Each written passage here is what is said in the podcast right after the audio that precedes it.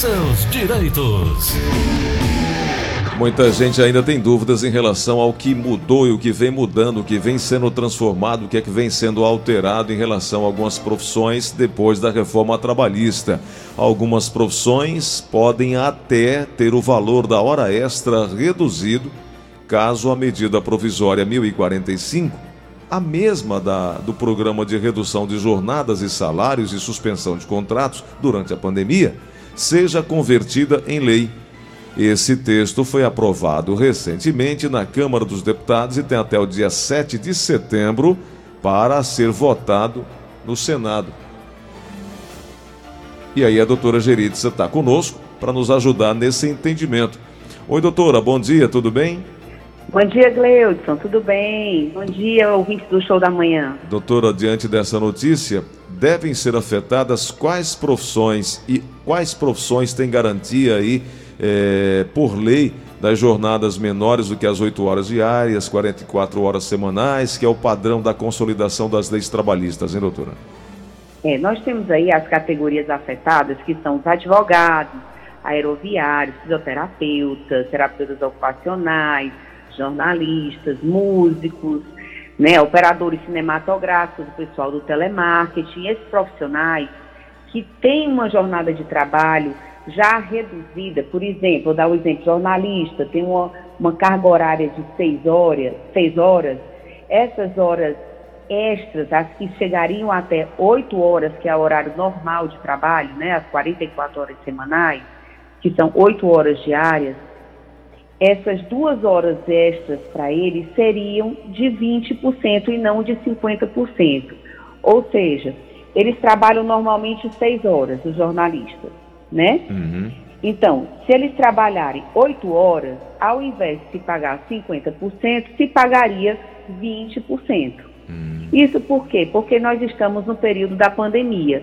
Então, isso seria, por enquanto, do, no período da pandemia. Ocorre que, passado o período da pandemia, ficaria facultativo para que as empresas adotassem ou não isso. Tá. A história é que facultativo termina que as empresas isso aí reduz realmente a questão dos custos da empresa.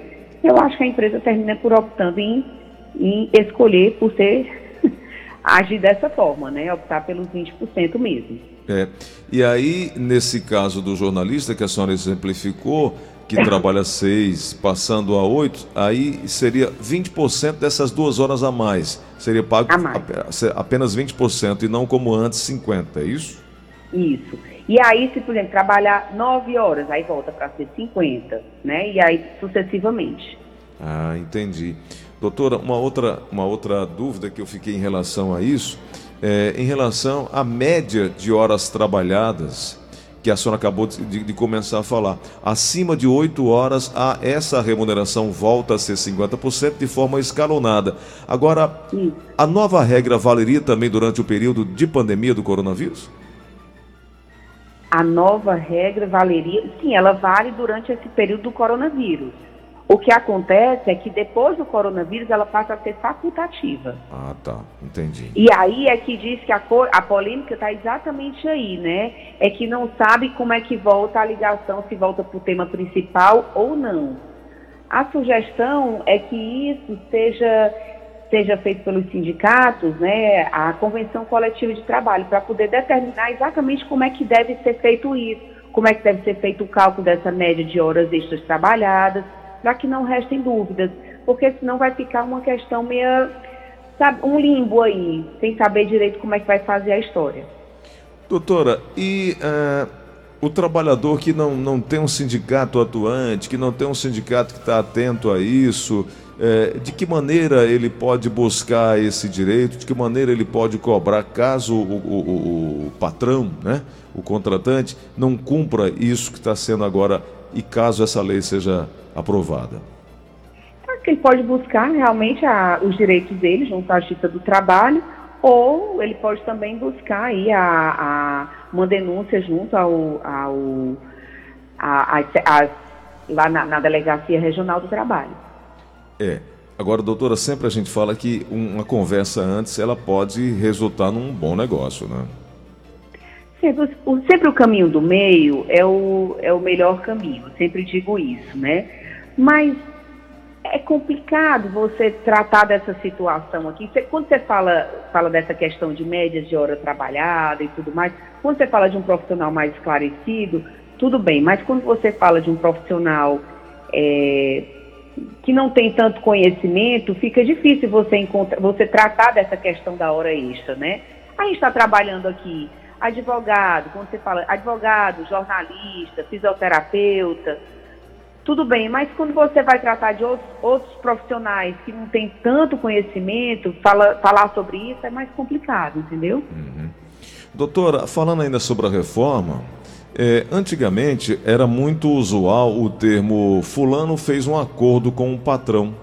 Essa prática Sim. também era considerada ilegal. Mas eu estava dando uma olhada que o artigo 484. 4 né? Fala que é, é, é, com essa consolidação, as leis do trabalho passando a ser possível, essa demissão por acordo ou demissão consensual, tirando é, é, é, esse, talvez assim, esse ato subjetivo de ser algo ilegal. Isso agora passa a ser aceito juridicamente, né? Sim, é porque assim, o 484A da CLT, ele foi introduzido lá em novembro de 2017 com a reforma trabalhista, sabe? Uhum. E ele chegou realmente para privilegiar esse, esse princípio da boa-fé, que é quando há essa intenção de fazer um acordo realmente para rescisão contratual, né? Quando as duas partes não querem mais continuar a relação de emprego. E aí existem realmente... É, as partes cedem é, algumas coisas. Então, nesse caso, não se paga uma multa tão alta por parte do, do empregador, então aviso, o, o FGTS paga apenas 20% da multa rescisória. Por outro lado, o empregado saca 80% do FGTS, não usufrui do seguro-desemprego e também, por outro lado, o empregador paga metade do aviso prévio, que é também levantado, quer dizer, recebido metade do aviso prévio por parte do empregado. Perfeito. Aí as férias proporcionais, né? É, é recebe.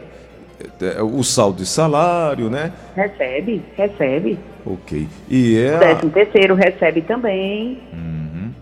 E dessa forma, ela, essa rescisão em comum acordo, tendo esse, esse novo olhar, a partir de 96, é isso que a senhora falou? A partir de 2017, 2000, novembro de 2017. 2017, né? Isso dá uma segurança tanto para o, o, empregador quanto para o empregado. Porque muitos desses acordos, sim. às vezes, na sequência, vinha uma reclamação trabalhista, né? Sim, sim, sempre acontecia isso, né? Dizer que era um acordo fraudulento, que tinha sido forçado a fazer esse tipo de coisa. Agora, assim, o que muitas vezes assim, o, o empregado não fica satisfeito é porque não pode usufruir do seguro-desemprego. Então, termina que não optam mais por esse tipo de acordo. O que deixa o empregado insatisfeito é porque nesse acordo aqui, o empregado ele não recebe o seguro-desemprego. Perfeito. Esse é o porém. Doutora Geritza, privilégio ter a senhora conversando conosco aqui com a família Verdinha. Um abraço grande, grande bom abraço. trabalho, viu? Valeu, doutora. Bom trabalho para vocês também.